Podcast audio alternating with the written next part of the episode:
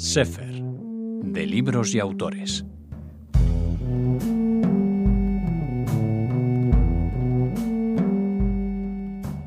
Es un placer recibir en Radio Sefarat a Xavier Serraima. Hola, Xavier. Hola, muy buenos días. Xavier es eh, escritor, poeta, periodista, crítico literario y la persona que nos va a ayudar a internarnos en un epistolario apasionante, el que mantuvieron Esteban Zweig y su primera esposa, Friederike Zweig. ¿Cómo definirías esta correspondencia 1912-1942 que nos presenta Acantilado?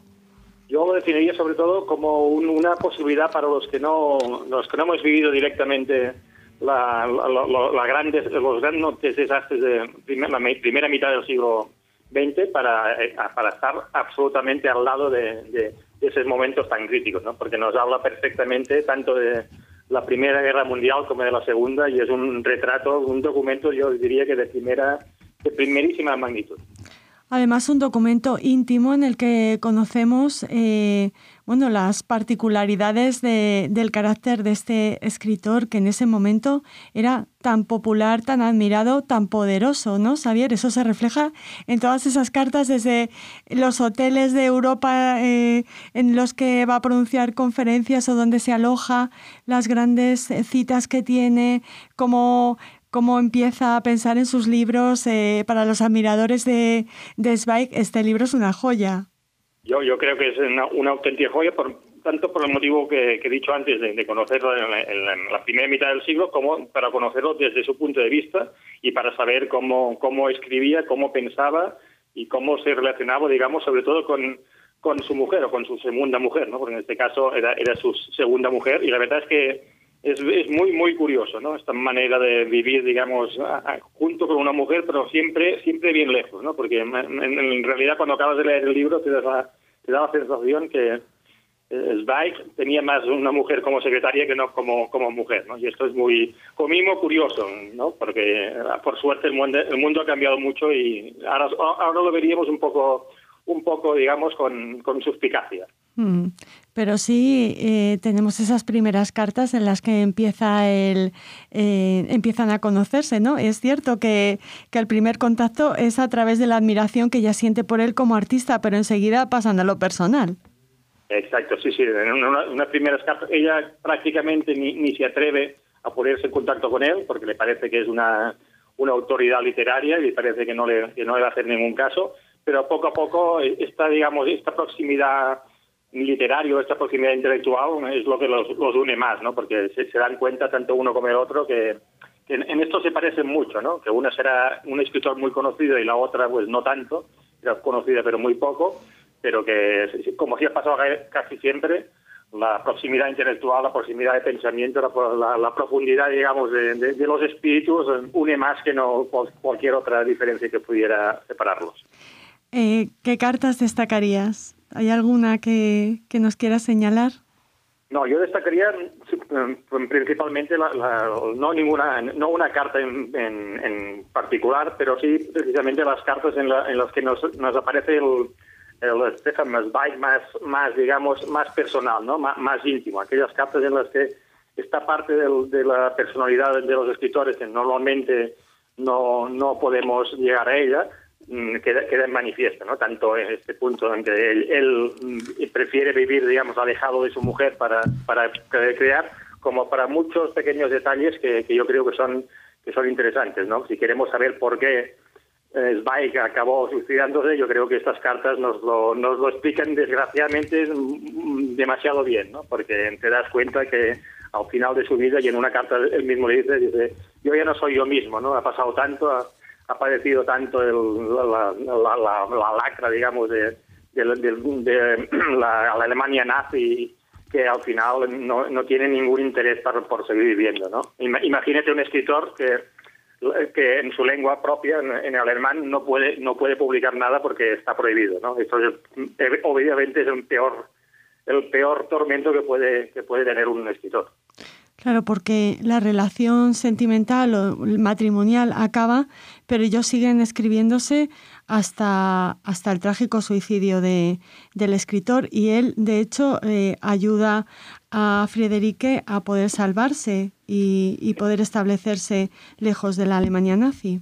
Sí, exacto. Cuando acabas cuando vas leyendo las últimas cartas, las cartas desde el momento que se, que se separan, te da esta sensación que la, la, mujer realmente de su vida sigue, siendo Frederick, no, no, no la nueva mujer, sino Frederick, porque hay un detalle que es indicativo, muy indicativo, que es que la última carta que escribe él se la escribe a su antigua mujer, ¿no? No, no, no deja notas a nadie más sino a ella, ¿no? Y a mí me da la impresión leyendo la correspondencia que por algunas razones no, no, no se acaban de entender, una de las cuales es la educación, por la educación de las, de las hijas de, de Frederick, pero yo tengo a mí me da la sensación que la mujer de la vida de Stefan Zweig es, es, es, la segunda mujer, no, no la tercera. ¿no? Bueno, de esa manera conocemos eh, también a las mujeres que aparecen en, la, en los relatos, en las novelas. Eh, de Stefan Zweig. Quizá hay mucho de, de Friederike y también, y también este libro nos permite conocer a, esta esposa que, que realmente sí eh, marcó la vida de, del escritor. Eh, ¿Cómo se van a encontrar, cómo se enfrentan los lectores al principio de, del declive de, del éxito, de, la popularidad, el principio de, verse estigmatizado por los, por los nazis, esa es una parte de, importante de este epistolario. No, es una parte muy muy importante tanto de su vida como del, del epistolario, ni queda no, no marcado, sino marcadísimo. ¿no? La, la, esa impresión que deja, la impresión más, más fuerte que deja el libro, aparte, si dejamos de lado que sea un escritor muy importante y su mujer, es esta, esta sensación de agobio de, de, haber acabado no, no, con, no con las vidas de 5 millones de personas como acabaron el, como acabó el régimen nazi, sino el milar, milar o centenar de millares de vidas con las que acabaron de, manera, digamos, psicológica, ¿no? Porque en este caso los nazis no mataron a Zweig ni, ni, a, su tercera mujer, pero da, mucha esta impresión de, cómo, cómo acabaron con, con, la vida, digamos, normal o con la vida que, que, vale la pena ser vivida de tanta, tanta gente, ¿no? Porque nos habla de, de muchos que intentan llegar a Estados Unidos, que no pueden llegar a Estados Unidos, y la única, la, única obsesión que tienen es salvarse, ¿no? Imaginémonos, imaginémonos cómo se ha de vivir así, ¿no? Lo único que te importa, lo único que tienes en la cabeza es salvarte y no puedes hacer absolutamente nada más, ¿no? Aparte de que obviamente nos ayuda mucho este libro a entender ahora que eh, los exiliados y los inmigrantes, digamos, están por desgracia al orden del día, entender la, gran tragedia que supone el exilio para cualquier para cualquier persona, más para una persona que digamos es un exiliado, como decía, en su lengua, ¿no? Zweig pierde pierde el lugar donde publicar sus libros, por tanto tiene un doble un doble exilio, ¿no? El exilio, digamos, personal y el exilio del idioma, no el exilio de, de la nación cultural a la cual pertenece nos muestra si nuestros eh, oyentes han tenido la suerte de leerlo, nos recuerda mucho a El mundo de ayer, ¿no?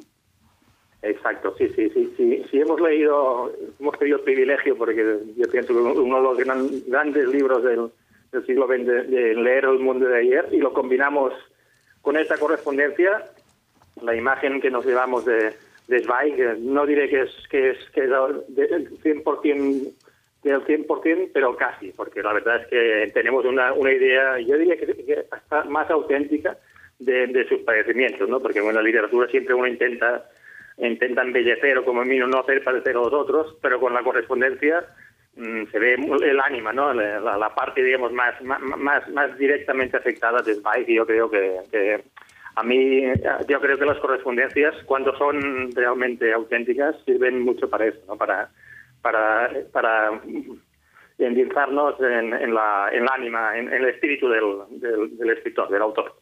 Antes de despedir esta conversación y animar a nuestros oyentes a que se sumerjan en, en, esta, en este epistolario, eh, ¿quieres añadir algo más, Javier? ¿Alguna imagen, alguna frase, algún momento especial de, del libro para ti? Sí, correcto. Añadiré solo primero una, un, dato que es muy importante, que este si no me equivoco es el último libro que tradujo del alemán Frankfurt Kuberta, que mm. murió hace, me parece, tres o cuatro meses, por tanto creo que es una muy buena manera de, de, de, recordarlo. Y en segundo lugar, una frase que en un lugar, no sé, no sé exactamente en qué carta, habla de, del dolor del mundo, ¿no? que él siente el, dolor del mundo. ¿no? Yo creo que lo que lo que determina cuando uno es un, artista o no es, esta manera de, de, compadecer al mundo y de sentir el dolor del mundo. ¿no? Y él, si queremos saber cómo es el dolor mundo, pues leamos la correspondencia y nos daremos cuenta que, que los artistas, digamos, que tienen una, un espíritu especial, lo sienten más profundamente. Pues eh, me alegra mucho que haya recordado a Joan Foncuberta. Eh, si seguro que, que, me lo permites, le dedicamos este programa a su memoria y les animamos, por supuesto, a leer este maravilloso correspondencia, esta, este epistolario entre Stefan Zweig y Friederike Zweig. Muchas gracias, Javier.